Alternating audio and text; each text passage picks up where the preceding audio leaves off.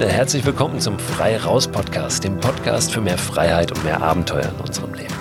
Es ist sauheiß hier gerade in Hamburg, wo ich diesen Podcast aufzeichne und auch lebe. Aber in ganz Deutschland sind die Temperaturen jetzt und seit Tagen eigentlich schon ziemlich hoch. Ich glaube, die ersten Gewitter sind heute schon durchgezogen. Heute heißt, ich äh, spreche hier gerade am Mittwoch in mein Mikrofon. Mittwoch, wir haben ungefähr so 18 Uhr.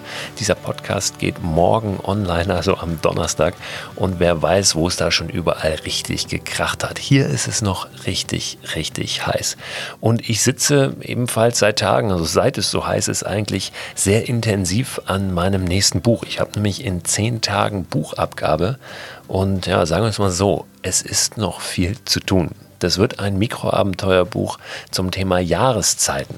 Und das ist ganz interessant, weil ich gerade über das Thema Herbst schreibe und so ein bisschen in den Winter rüberrutsche, jetzt was das Schreiben angeht, wir aber hier mitten im Sommer sind und vor uns hin ölen. Aber, und darum wird es auch in dem Buch gehen, das Abenteuererleben ist ja gar nicht so abhängig von den Jahreszeiten. Wir machen das oft daran fest, vor allen Dingen am Wetter natürlich. Der Sommer ist so eine Zeit, wo viele von uns draußen unterwegs sind. Aber wenn wir nicht aufpassen, dann sind wir am Ende schön Wetterabenteurer. Und ja, im Herbst und im Winter und dann, wenn es regnet, wenn es kalt ist, wenn es ungemütlich wird, dann sitzen wir doch lieber auf dem Sofa. Ist nichts dagegen einzuwenden, nochmal auf dem Sofa zu sitzen, aber gerade dann, wenn das Wetter nicht so einladend ist, ja, ist meine Erfahrung, erlebt man oft die besten Abenteuer. Also schauen wir mal, wie sich das Wetter jetzt so entwickelt. Darüber will ich aber gar nicht quatschen über mein neues Buch. Das nur als Erklärung, dass ich selbst jetzt gerade die Woche nicht so super viel da draußen erlebt habe. In dieser Folge heute habe ich aber trotzdem ein ganz, ganz spannendes Thema. Ich habe einen Gesprächsgast. Ich habe jemanden entdeckt, bin über jemanden gestolpert im Internet, den ich dann in echt angerufen habe und ihn gefragt habe, ob wir uns nicht mal unterhalten wollen. Und äh, dieser jemand heißt Frank Dietrich, hat eine Wahnsinnsgeschichte, äh, hat einen Wahnsinnsschicksalsschlag erlebt und ist mit dem auf sehr beeindruckende Art und Weise umgegangen. Diese Geschichte von Frank wirst du gleich hören. Dann habe ich gerade eben telefoniert mit Tim Kruse. Tim Kruse ist ein Freund von mir, den ich mal vor, ich glaube, acht, neun Jahren in Thailand am Strand kennengelernt habe, zufällig. Tim ist auch Abenteurer, ist Buchautor und gerade unterwegs gewesen auf dem Jakobsweg. Das ist zum einen schräg, weil wir aufgrund der Corona-Einschränkungen ja, gerade in einer Zeit leben, wo Jakobsweg vielleicht gar nicht so ein Thema ist bei vielen. Zu Recht, denn in irgendwelchen Herbergen dort zu übernachten, wo Menschen aus der ganzen Welt zusammenkommen, ist sicherlich gerade nicht so angesagt. Tim hat das aber auf ja, sowieso ziemlich verrückte, bekloppte äh, Art und Weise angegangen, dieses ganze Ding. Tim wollte den Jakobsweg äh, mit dem Stand-Up-Paddleboard machen. Pilgern mit Paddel steht über diesem Projekt, was er da jetzt gerade mit einem Freund umgesetzt hat. Und die waren einen ganzen Monat lang unterwegs von Südfrankreich, also von der französisch-spanischen Grenze, mit Stand-Up-Paddleboards los. Erstmal durch die Biskaya, beziehungsweise an der Küste, entlang natürlich nicht durch die Biskaya durch, entlang der Küste dort oben, entlang der Atlantikküste, 500, ich glaube 580 Kilometer, dann ein Stück auf dem Fahrrad weiter dann das letzte Stück, jetzt gerade in den letzten Tagen, 180 Kilometer noch zu Fuß bis Santiago de Compostela. Wenn du wissen willst, wie das so war, dann schau doch mal auf Facebook vorbei bei Tim. Tim mit Doppel-M, also T-I-M-M und dann Kruse. Die beiden, Tim und Thorsten, mit dem er unterwegs war, die haben immer mal wieder so kleine Videos erstellt und Updates gegeben, wie deren Tage so verlaufen sind. Und ich kann dir eins sagen, die beiden haben selbst ganz schön oft gezweifelt, ob das so eine gute Idee war, das gerade jetzt zu machen. Tim kommt jetzt in den nächsten Tagen zurück nach Deutschland und wenn ich mein Buch abgegeben habe und er seins, er schreibt nämlich auch ein Buch über diese Tour, dann setzen wir uns mal zusammen und zeichnen eine Podcast-Folge auf. So, und jetzt hören wir uns die Geschichte von Frank Dietrich an. Frank ist 64 Jahre alt, lebt in Karlsruhe und war immer ein totaler Draußen-Fan. Jemand, der Marathon gelaufen ist, jemand, der Rad gefahren ist, der in den Bergen unterwegs war, bis zu dem Tag, der alles verändert hat.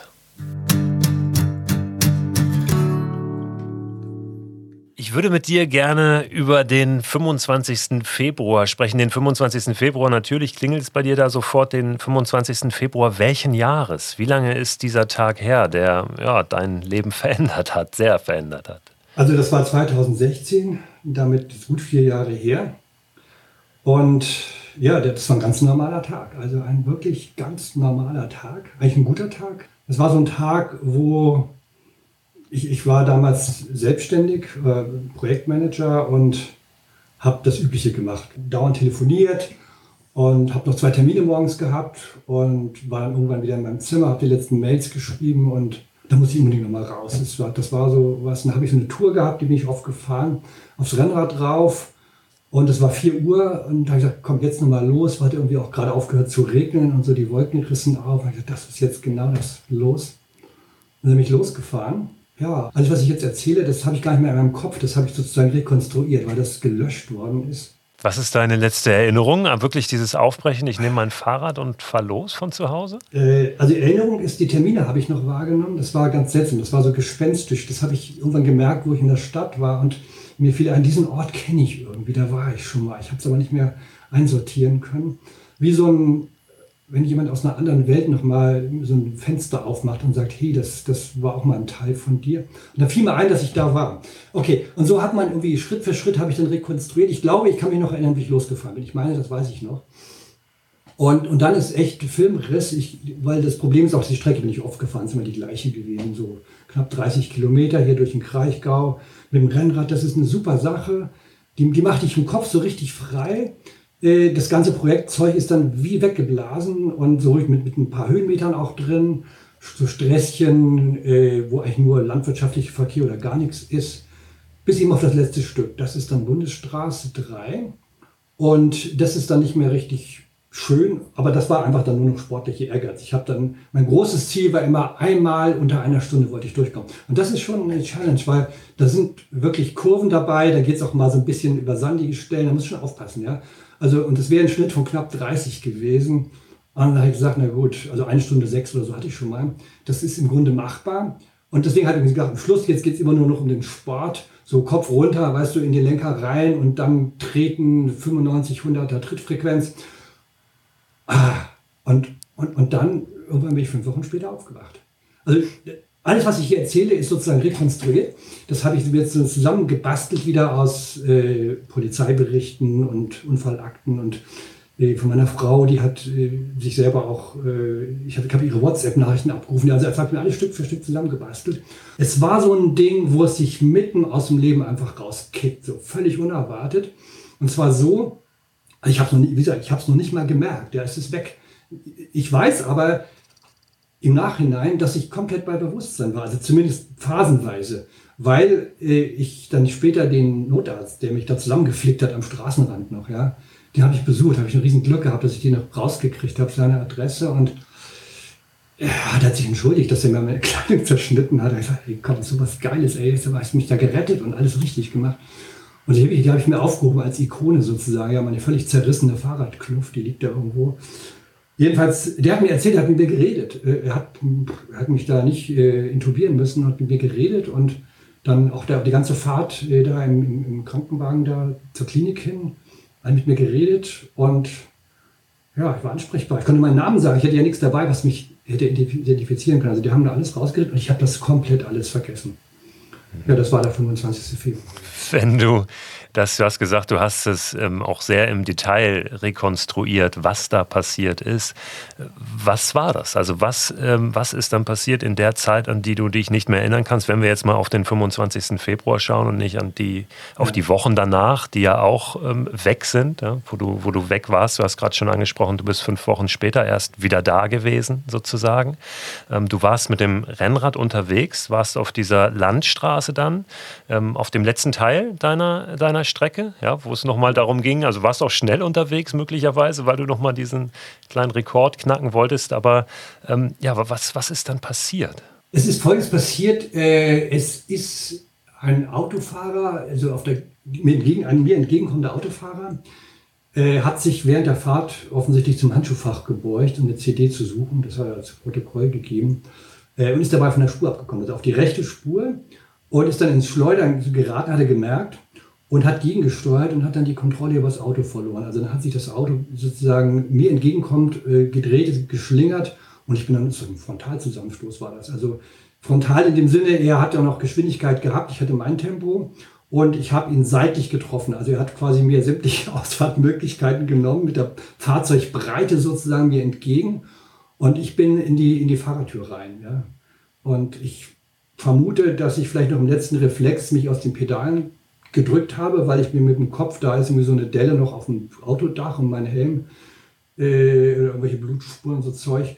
Äh, und die schwerste Verletzung waren halt an den Händen, natürlich die, die Knautschzone des Radfahrers und am linken Bein, da war alles kaputt.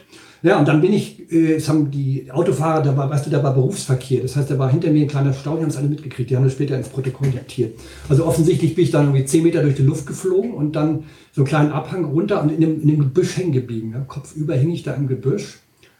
Äh, und da haben die mich rausgezogen. Da ist gleich der Erste aus dem Auto raus. Das war zufälligerweise sogar der Vater einer Freundin meiner Tochter. Das war irre, das habe ich später festgestellt. Der war einfach da drin. Ich kannte den nicht, er kannte mich nicht. Die mich da rausgezogen mit dem anderen und dann haben sie mich am Straßenrand hingelegt. Ja, und dann kam zehn Minuten später kam dann äh, von der äh, Leitstelle der, der Wagen hier und dann ging es so weiter. Aber es war definitiv ein Frontalzusammenstoß mit einem entgegengekommenen Auto. Der Unfall war aber komplett unverschuldet ja auch. Ne? Also du hattest keine Chance letztlich. Ne? Äh, keine Chance. Haben auch nicht immer gesagt. Ich bin also komplett rechts gefahren. Das haben die alles Protokoll gegeben. Das habe ich immer gemacht, weil sie sozusagen auf dem weißen Strich gefahren. Ja. Äh, mein Fehler war, ich hätte die Bundesstraße nicht fahren sollen. Äh, also ist auch mein Rat an alle, die jetzt zuhören. Äh, immer, ich fahre jetzt nie mehr Bundesstraße, das habe ich jetzt gelernt. Es gibt immer irgendwelche anderen Wege. Nur mit, damals war es wirklich, die Entschuldigung war, der, der, der Radweg wäre also irgendwie zwei Kilometer an einer anderen Stelle verlaufen, eine andere Strecke sozusagen.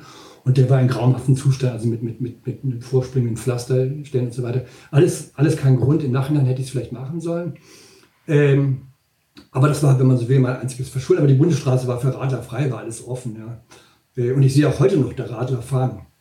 Wie haben denn die Ärzte, auch das hast du ja rekonstruiert, äh, weil du es so bewusst nicht mitbekommen hast, äh, deine Chancen eingeschätzt, da jetzt wieder halbwegs heile rauszukommen? Gab es da überhaupt Hoffnung und was war alles kaputt überhaupt? Das ist eine ganz gute Frage, die du stellst. Ähm, und die ehrliche Antwort ist, die sagen dir nichts. Also mir, also ich war ja fünf Wochen weg und, und meine Frau hat natürlich diese Frage jeden Tag gestellt. Ja klar, jetzt, äh, ihr Mann ist da sozusagen auf einmal im Krankenhaus nur noch so ein so, so ein Halbweltwesen, da hängt an lauter Schläuchen und Kabeln und, und, und da ticken die Uhren und die Monitoren und solche Gerätetürme sind da, wo irgendwelche Anzeigen sind und dann fragst du natürlich auch, was, was ist denn jetzt, wie, wie ist die Chance? Die, die, die können es nicht sagen und die sagen es dann auch nicht. Und, und ich mache auch denen keinen Vorwurf, weil sie wissen es nicht. Es ist einfach so, in so einem Moment stehst du auf Kippe sozusagen.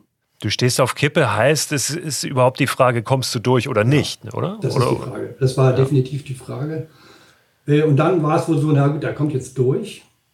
Aber dann wird die Frage, ist er überhaupt, ist er noch im Kopf klar? Das war eine große Frage, weil ich, ich, ich war länger im Koma als geplant. Also die wollten mich nach drei, drei Wochen wollten sie wieder rausholen, nach zwei. Da war das Schlimmste sozusagen organisch äh, durch.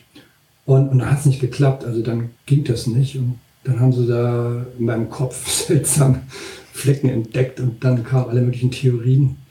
Äh, und, und das, das, war ernst. Also meine, für meine Frau war das ganz schlimm. Dann gab es so einen Termin, wo sie dann ja, zur Seite geholt wurde und jetzt setzen sie sich mal hin und dann mir was zu trinken anbieten und so was du sonst nie. Ja, und ja, also sie müsste am schlimmsten rechnen. Ah, das war echt ein Schock für sie. Ja, und, und dann irgendwann bin ich dann eine Woche oder so später dann doch aufgewacht und dann war es relativ schnell klar für sie, also gut, ein bisschen denken kann er noch. Zwischendurch kam eine Phase so locked in, also da hab ich, war ich wach, ich, ich, hab, ich kann mich sogar erinnern an die Dinge und konnte aber nichts machen. Ich konnte nicht reden, ich konnte mich nicht bewegen. Ich konnte nur äh, zu zwinkern oder nicken konnte ich und den Kopf schütteln. Und dann haben sie mir immer irgendwelche Sachen gefragt, ich habe dann immer genickt, weil war aber richtig. Und dann haben sie gesagt, der nickt jetzt immer, da versteht gar nichts. Das hat echt so ein paar Tage gedauert, bis die dann so einen Kommunikationsweg gefunden haben über so eine Buchstabentafel, weil du so weißt, mit dem Finger immer so über die Zeilen fährst und dann immer, wenn der Finger auf dem richtigen Buchstaben ist, dann nickst du so ein bisschen und dann geht so Buchstabe für Buchstabe durch die Worte durch. Und dann haben sie, also erst haben sie eigentlich, da haben sie gemerkt, dass ich im Grunde im Kopf schon einigermaßen klar bin und was äh, kommunizieren kann. Weil ich, ich, subjektiv war immer klar. Und jetzt kommt deine Frage, was haben die Ärzte mir gesagt? Also erstmal konnte ich nicht reden, ich konnte gar nicht fragen, aber irgendwann konnte ich natürlich schon fragen, das ist dann auch später gewesen. Und das zieht sich aber fast durch die ganze äh, Genesungsgeschichte durch. Die sagen eigentlich ungern was, machen ungern Prognosen, gerade in solchen Fällen, weil es offensichtlich auch alle möglichen Fälle gibt. Und ich habe mich dann daran gewöhnt, sozusagen mir selber die Ziele zu setzen. Das ist, glaube ich, entscheidend. Weißt du, egal, und dazu kommt auch, egal was sie dir sagen, äh, das habe ich auch gelernt. Genau, einer hat mir später, schon viel später, ein Chirurg hat mir mal gesagt, ich konnte meinen Finger nicht bewegen. Der war linke Hand war komplett steif und Finger ging nicht. Und dann waren nochmal zwei, drei Operationen da dran. Und dann ging ein bisschen was. Und dann war ich da, ich will jetzt meinen Zeigefinger wieder bewegen können. Weißt du, ich, ich habe Gitarre gespielt und Cello und das will ich jetzt wieder können. Und das macht mich, wie kriege ich meinen Finger wieder hin? Und, und dann war ich einmal bei so einem Chirurgen und da hat er mir gesagt, oh, ist doch schon ganz gut. So ein paar Grad, seien Sie doch froh, ist doch schon ganz viel. Und da habe ich gesagt, nee, nee, der Kollege hat gesagt, 90 Grad ist möglich, die will ich jetzt auch haben. Und dann habe ich so angeguckt und gesagt, hm. Und habe darauf bestanden, dass wir das probieren. Und, und, und ich habe jetzt die 90 Grad, ich kann Cello spielen, weißt du? Und das sind so Momente, die dich unglaublich stark machen. Wenn du sagst, hey, diese ganzen Ärzte mit all ihrem Fachwissen, die können es nicht sagen, die wollen es dir nicht sagen, dann gehst du rein und googelst und, und fragst tausend Leute. Und es ist eh so, wenn du drei Leute, wenn du drei Ärzte fragst, kriegst du fünf verschiedene Antworten. Und dann suchst du dir halt die beste aus, die passt. Das ist sowieso immer das Beste im Leben. Du suchst dir die Antwort aus, die dir hilft und die dich bestärkt. Also es hat jetzt nichts mit Blase zu tun oder so, dass man sich vor der Wahrheit verkriecht. Aber es gibt ja viele Fakten und du kannst ja sagen, alle kannst du sowieso nicht bedienen. Dann nimm dir doch die raus, die richtig sind, aber sozusagen auf deinem Weg dir helfen. Und das, das geht ganz besonders für, für kranke Menschen. Und da habe ich eine super Geschichte auch erlebt in der Reha. Äh, da, da, kriegst du ja so Vorträge auch mal, so Pflichtvorträge. Und da war so ein Psychologe, der war echt gut. Das waren so die drei, so drei Grund, so drei Hinweise für, für, für Erkrankte. Ich weiß nicht genau den Titel. Und ein, ein Hinweis war, mach dich selbst zum Doktor deiner Leiden. Das fand ich so ein unglaublich starkes Prinzip und das ist genau richtig. Es kann dich niemand heilen. Also im Technischen schon. Also ihr könnt ja Knochenschienen und alles Mögliche machen. Aber am Ende bist du eigentlich der Hauptregisseur in deinem eigenen Gesundheitsprozess. Das ist total wichtig. Und das wird nirgends stärker, glaube ich, als in der Reha, wo du wirklich viel erreichen kannst, wenn du, wenn du dir so kleine Ziele setzt. Jetzt äh, fällt mir gerade auf, du redest schon jetzt nur von, von Zielen. Wie habe ich es geschafft? Wie gucke ich nach vorne? Ähm, dabei habe ich eigentlich gefragt, was war eigentlich kaputt? Das kann schon ein Schlüssel natürlich sein zu dem, warum, warum du jetzt wieder da bist, wo du bist. Ja? Ähm, nämlich gar nicht so viel sich mit dem äh, zu beschäftigen, was da eigentlich schiefgelaufen ist und was nicht funktioniert. Ja? Da können wir gleich natürlich gerne noch drüber sprechen. Aber das interessiert mich schon nochmal. Was war denn da eigentlich alles hinüber bei dir? Ja, die Frage ist schon wichtig. Ähm, weil, kann man natürlich sagen, pff, der hat ziemlich leicht jetzt den erwischt, da kann man gut daherreden. Und ich muss schon sagen, ich habe Glück gehabt. Ich habe echt Glück gehabt. Es hätte viel schlimmer kommen können. Also, was war kaputt? Ich habe meines Wissens 15 Knochenbrüche gehabt. Äh, der schlimmste war Oberschenkel links. Und zwar deshalb schlimm, weil es dahinter noch eine richtige Komplikation gab, eine Komplikation gab. Äh, das gab dann eine, eine Knochenentzündung. Also vermutlich dadurch, weil eben am Bauch war auch kaputt, also Darmriss. Und das linke Bein war offen und dann sind wahrscheinlich Darmkeime da in die Wunde gekommen. Und äh, das ist ein Problemkeim. Also den kriegt man schwer wieder raus. Das haben die auch gleich erzählt. Und das, also das war dieser Knochenbruch. So, bevor ich weiter ins Detail gehe, dann war im Grunde innere Organe, Milz war auch da äh, ziemlich kaputt. Lungenkontusion, also beide Lungenflügel waren äh, äh, betroffen. Und äh, Aortariss war, das war eigentlich das Gefährlichste, also ein Riss das ist im Grunde tödlich, das überlebst du nicht. Bis in drei Minuten bist du verblutet. Der war zum Glück nur eingerissen und die haben wir dann in 24 Stunden da so einen Stand dann reinschieben können. Die haben die erst bestellen müssen. So, das hat aber alles geklappt. Äh, was war denn noch? Der Darm, das war auch blöd. Äh, da haben sie mir ein Stück da rausgeholt. Äh, so, pass auf, waren das die direkten Unfallfolgen? Ich glaube, das waren sie jetzt mal, oder? Also das Herz war gesund geblieben, das ist schon echt gut. Mein Herz hat es geschafft und der Kopf, bis auf diese äh, Beobachtung, wo ich dir erzählt habe, mit diesen Flecken. Hast du einen Helm getragen? Das ist vielleicht eine wichtige Frage auch an der Stelle. Das, der hat mir bestimmt das Leben gerettet. Also ja. in so einem Fall hängt das, das war alles am seinen Faden. Also da sind dann Millimeter entscheidend. Genau, ach, ich habe äh, mehrere Wirbel angebrochen. Also Querschnittslähmung war absolut, äh, wäre eine, wär eine Möglichkeit gewesen. Habe ich echt Glück gehabt. Äh, ich habe dann in der, in der, die haben mir dann so eine, so eine steife Halsmanschette angelegt damit das im Koma noch alles gut gestellt war. Also jede Menge Knochenbrüche. Wo ich aufgewacht bin, waren die weg. Da habe ich nichts mehr von gemerkt. Also das heißt, also wo ich aufgewacht bin, was ich echt noch gemerkt habe, ist nach fünf Wochen ist ja deine ganze Kraft weg. Du hast nichts mehr. Ich bin ja Marathon gelaufen. Ich bin ja, bin ja noch, ich, hab, ich war im Marathon-Training sozusagen. Das war das Wintertraining, da gehörte auch Fahrradfahren dazu. Wir haben auch hinterher gesagt, hätte mich vielleicht gerettet sozusagen. Das hat mich sozusagen durch diese äh, Koma- und Intensivphase durchgebracht, dass ich relativ gute äh, Konstitution hatte zu dem Zeitpunkt. Aber das Irre ist, die ist so total weg. Du hast nichts mehr. Ich konnte nicht einmal eine Hand nur heben aus dem Bett raus und meinen Kopf nicht halten. Also du bist im Grunde nochmal wie, wie, wie neu geboren eigentlich mit. Und dann ist, dann ist ja die en, en, wahrscheinlich eine entscheidende Phase, eine entscheidende Situation, wenn du dann wieder aufwachst, gerade wenn du so sportlich warst ähm, wie gehst du dann damit um? Ne? Fällst du erstmal völlig zusammen und sagst, das, das bin ich nicht mehr, ich bin ein Wrack, wie das, ähm, jetzt ist es vorbei? Oder passiert dann wirklich was im Kopf? Äh, dieser Wille auch dann wieder äh, weiterzumachen und sich irgendwie zurückzukämpfen, der ja bei dir da war. War der sofort da oder war da schon erstmal diese Ernüchterung oder ja auch so ein Gedanke, ich, das hat jetzt hier alles keinen Sinn mehr? Also das hat keinen Sinn mehr. Das, ähm, das war nie da. Da habe ich Glück gehabt. Ich habe also keine so posttraumatische Belastungsstörung oder sowas je gehabt. Da habe ich Glück gehabt. Und das liegt vielleicht auch daran, ich habe im Koma habe ich ganz starke intensive Träume gehabt. Also ich bin ein gläubiger Mensch und äh, inzwischen mehr denn je. Und ich glaube auch tatsächlich, dass Gott zu mir gesprochen hat. Also das ist jetzt so ein großes Wort, aber ich, ich bin jetzt schon zutiefst überzeugt, dass es so ist, weil ich habe da dieses Erlebnis gehabt im Traum, wo ich im Grunde an der Schwelle des Todes stand. Äh, mein Leben war um und äh, dann war ich auf einmal eben in so einer engen Zelle und äh, also das ist das Ende des Traums jetzt, ich erzähle nur das ganz in kurzen Worten, war ich in dieser Zelle und habe mich abgefunden damit. Ich gesagt, okay, dann ist halt Schluss und dann lass mich wenigstens hinlegen und dann lasse ich alles sausen. Und da war der Raum aber zu eng. Diese Zelle war einfach zu eng und ich habe dann nur durch das Fenster so einen grauen Platz gesehen. Komm, ich muss da raus. Hör, mach die Tür auf. Mach die Tür auf. Und die Tür ging nicht auf. Und dann ist der Traum vorbei gewesen. Und das hat sich mir so eingebrannt. Diese, diese Leere, dieses Öde und dieses äh, im Kopf, dieses Bewusstsein, jetzt ist alles vorbei und alles, was du hättest machen können, ist jetzt um. Da habe ich gedacht, hey, komm, wenn ich jetzt nochmal zurückkomme und ich bin dann aufgewacht, jetzt willst du es aber wissen, das ist die Nachspielzeit für mich. Und da war für mich jetzt nicht so die Idee des Sportlichen im Vordergrund, sondern ich wollte einfach echt nochmal gucken, wie viel kriegst du jetzt nochmal, wie tief kommst du nochmal ins Leben zurück.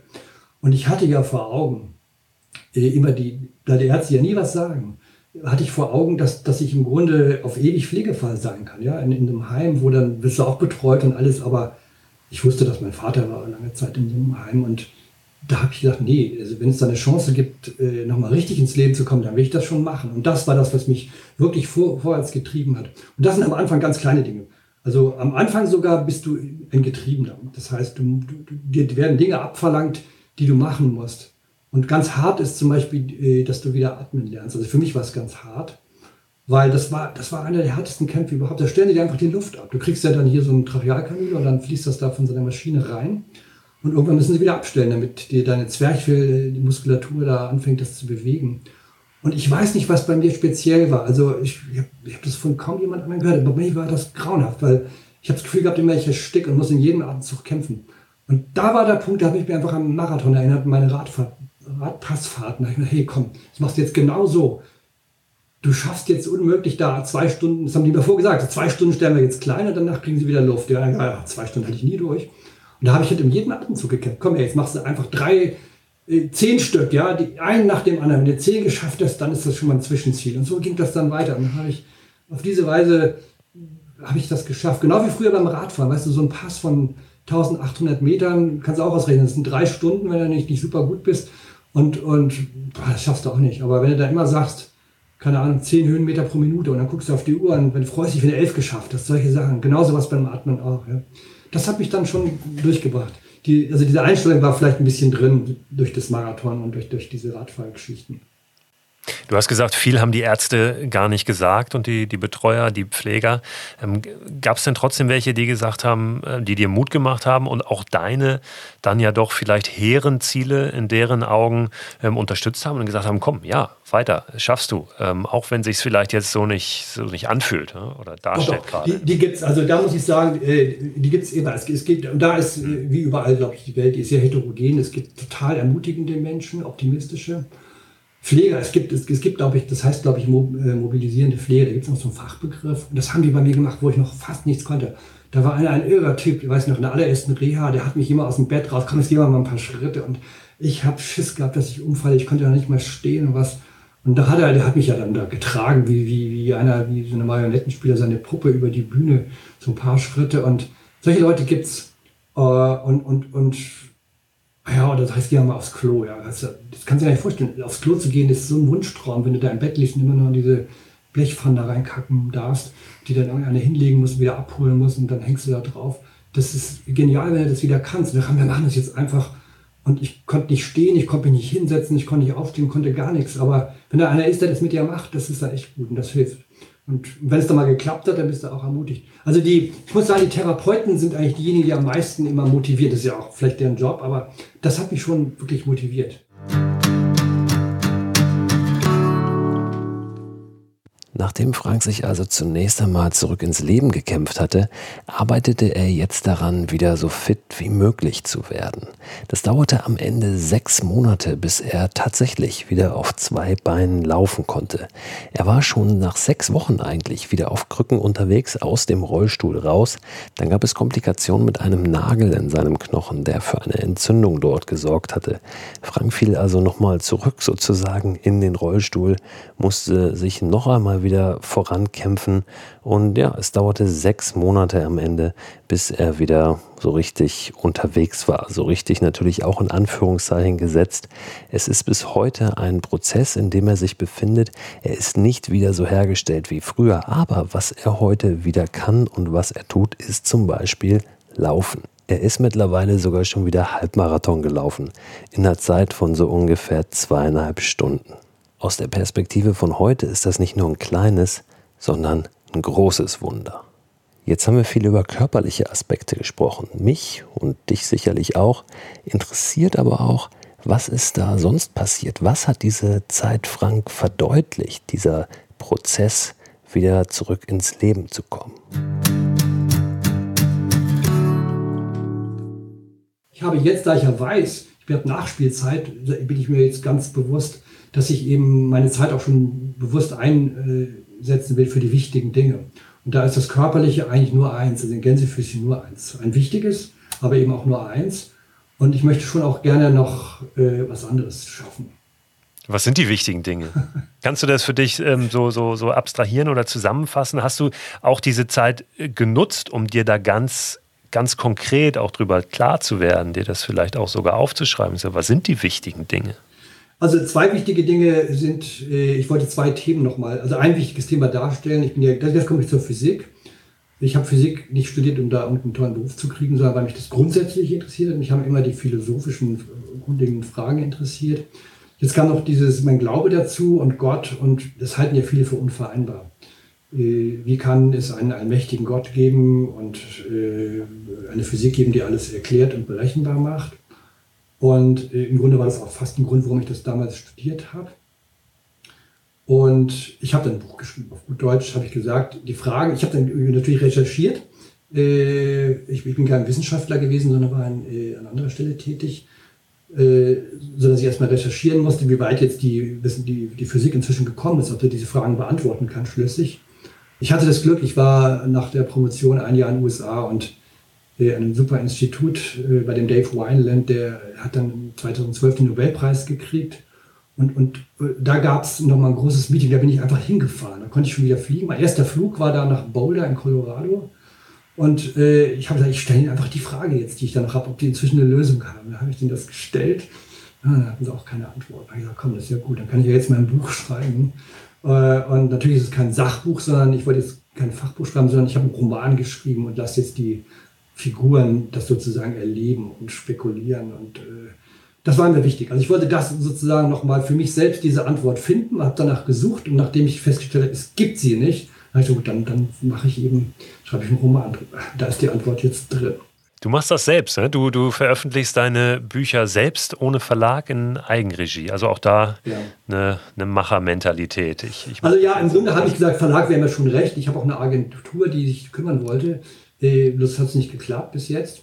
Äh, Verlag ist schon was Tolles. Also ich bin jetzt kein Gegner der Verlage, aber ich, ich mir ist klar, es, du kommst nicht leicht rein.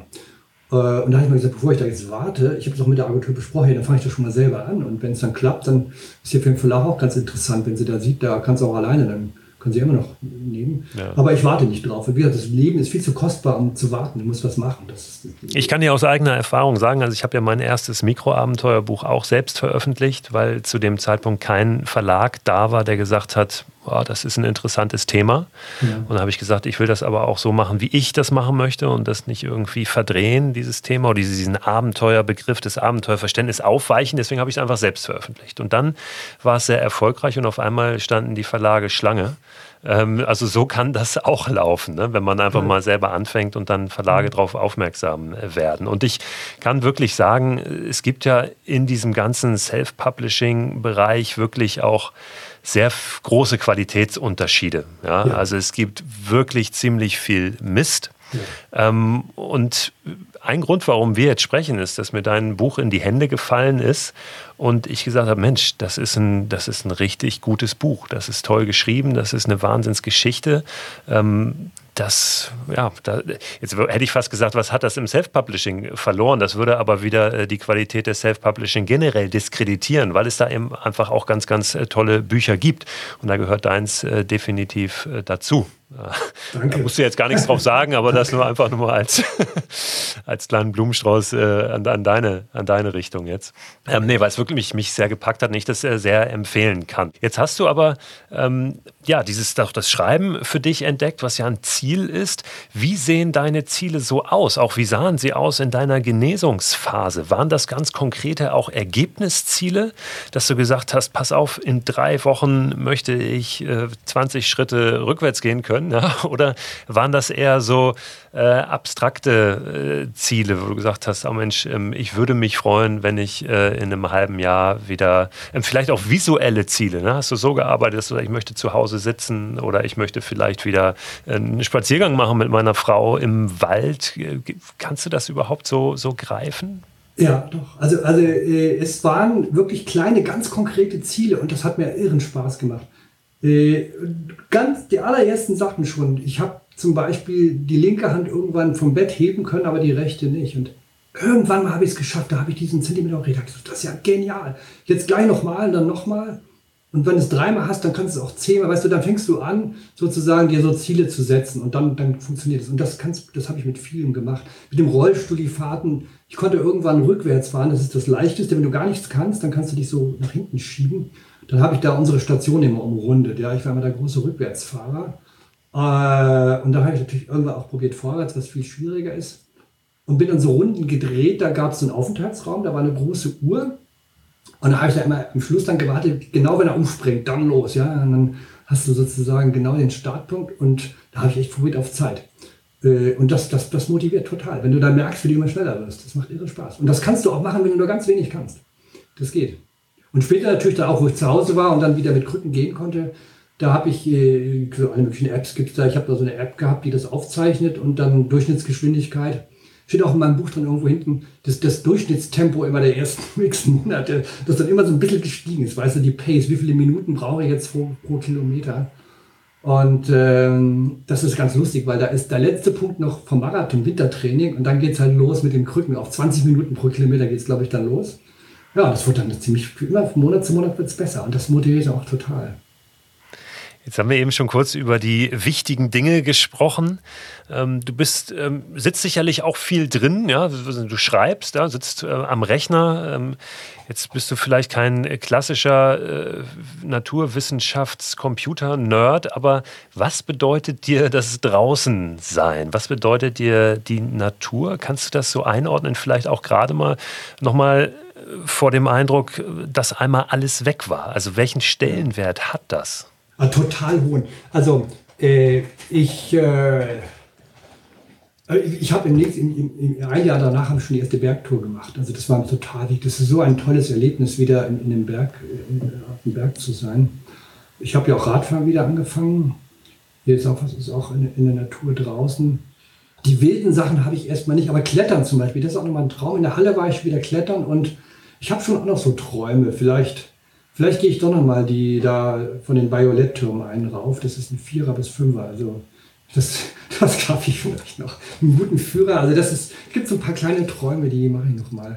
Oder die Nordwand der drei Zinnen. Ja, also die, die normale bin ich auch geklettert noch ein paar Jahre vom Unfall. Die Nordwand ist natürlich, äh, da ist Klettergeschichte geschrieben und die komme ich natürlich unmöglich rauf. Aber ich habe mir gedacht, hey, vielleicht gehe ich mit dem Führer mal zwei Seile und dann wieder runter. Dann bist du mal drin gewesen. Und das wäre genial. Also solche Sachen, die schweben mir schon noch vor. Und die funktionieren auch. Also jetzt nach dem Urlaub vielleicht nicht mehr so groß, aber ich habe zum Beispiel ein Jahr vor meinem Unfall noch, ich war noch nie auf so einem richtigen Eisberg, also eine Gletschertour gemacht. Ich bin schon klettern gewesen, Kletterer war ich. Und da habe ich gesagt, das machst du jetzt einfach mal. Ich war selbstständig, konnte mir meine Zeit einteilen, jetzt nimmst du dir die Zeit. Und habe ich das gemacht und das war eine der tollsten Sachen, die ich je gemacht habe. Also eine ganze Woche Gletschertour, 10, 4000 haben wir da bestiegen. Natürlich keine schwierigen, aber auch die erste. Aber das, das ist wirklich ein tolles Naturerlebnis. Das muss ich sagen. Wenn du da oben bist, ist das eine andere Welt. Du hast eine unglaubliche Weite.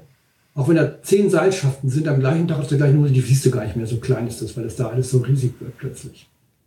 Du hast das eingangs kurz anklingen lassen. Würdest du aus heutiger Sicht sagen, Gott sei Dank ist das an diesem 25. Februar so passiert? Das ist ja äh, eine, eine delikate Frage. Ähm, hast du da eine Antwort drauf? Ich habe darüber nachgedacht und ich, ich habe auch eine Antwort. Und die Antwort, die geht so, dass es wahrscheinlich einen Sinn hatte, dass ich da war, weil es war Berufsverkehr. Es war 17.15 Uhr etwa, als es passierte, Berufsverkehr.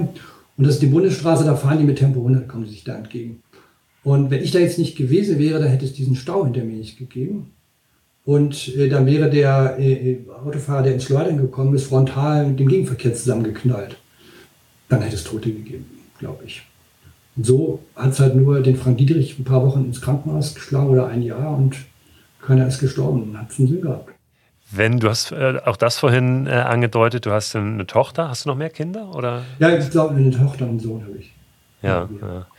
Ähm, wenn du denen eine Sache mitgeben müsstest, vielleicht hast du es auch getan oder tust du es regelmäßig, die du mitgenommen hast, die du gelernt hast aus dieser Zeit, ähm, was ist das für eine Sache?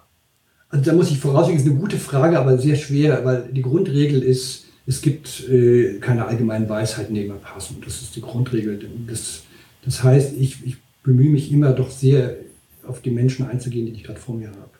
Wenn du sie nur auf dich beziehst, was ist, und wenn wir jetzt mal vielleicht die, die Kinder weglassen ähm, und du einfach mal überlegst, was ist das Wichtigste, was du für dich rausgezogen hast aus dieser Zeit? Äh, nutze deine Zeit, das ist eine extrem wichtige Lehre, die ich mitgenommen habe, oder, oder eine Erkenntnis eine Erfahrung. Nutze die Zeit und halte die Augen offen, öffne dich für die vielen Angebote, die das Leben dir bietet. Halte dich offen und, und äh, fall nicht auf Dinge rein, die dich locken, aber gar nicht wichtig sind.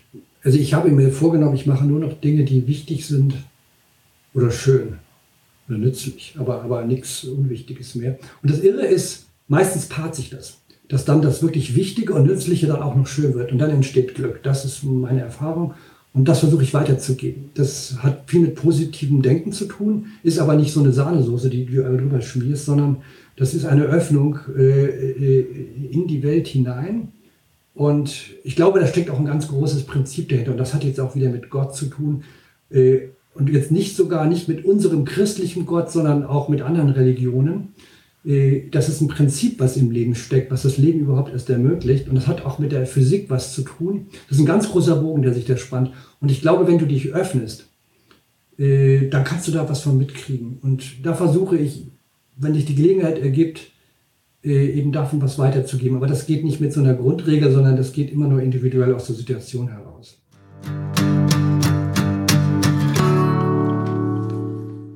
Wow, was für eine Geschichte. Die sollten wir wirklich sacken lassen. Ich will das jetzt auch gar nicht zerlabern hier zum Schluss. Trotzdem nochmal der Hinweis auf das Buch von Frank, das er selbst veröffentlicht hat. Das Buch heißt Der Unfall und mein Weg danach.